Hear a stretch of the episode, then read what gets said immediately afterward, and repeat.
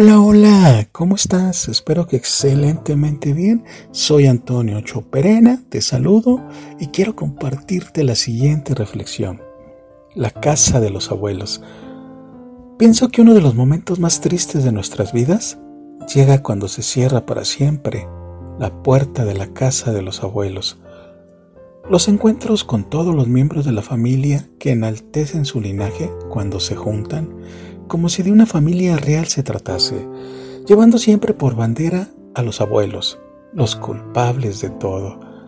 Las tardes de alegría con tíos, primos, nietos, sobrinos, padres, hermanos e incluso novios pasajeros que se enamoran del ambiente que ahí se respira.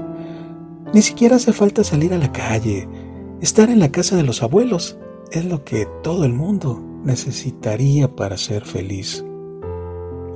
Los reencuentros en Navidad que cada año que llegan piensas, ¿y si es la última vez?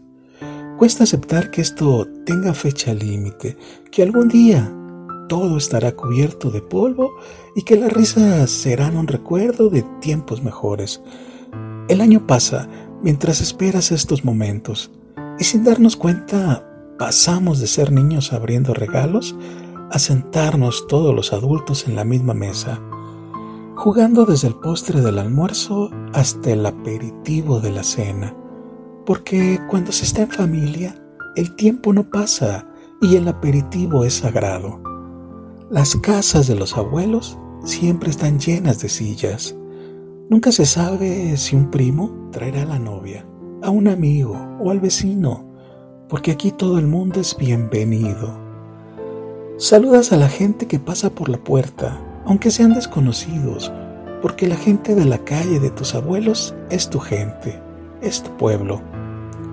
Cerrar la casa de los abuelos es decir adiós a las canciones con la abuela y a los consejos del abuelo, al dinero que te dan escondidas de tus padres, como si de una ilegalidad se tratase, a llorar de risa por cualquier tontería y a llorar por la pena de los que se fueron demasiado pronto Así que si tienes la oportunidad de llamar a la puerta de esa casa y que alguien te abra desde dentro, debes aprovecharla cada vez que puedas, porque entrar ahí y ver a tus abuelos sentados, esperando para darte, para darte un beso, es la sensación más maravillosa que puedas sentir en la vida.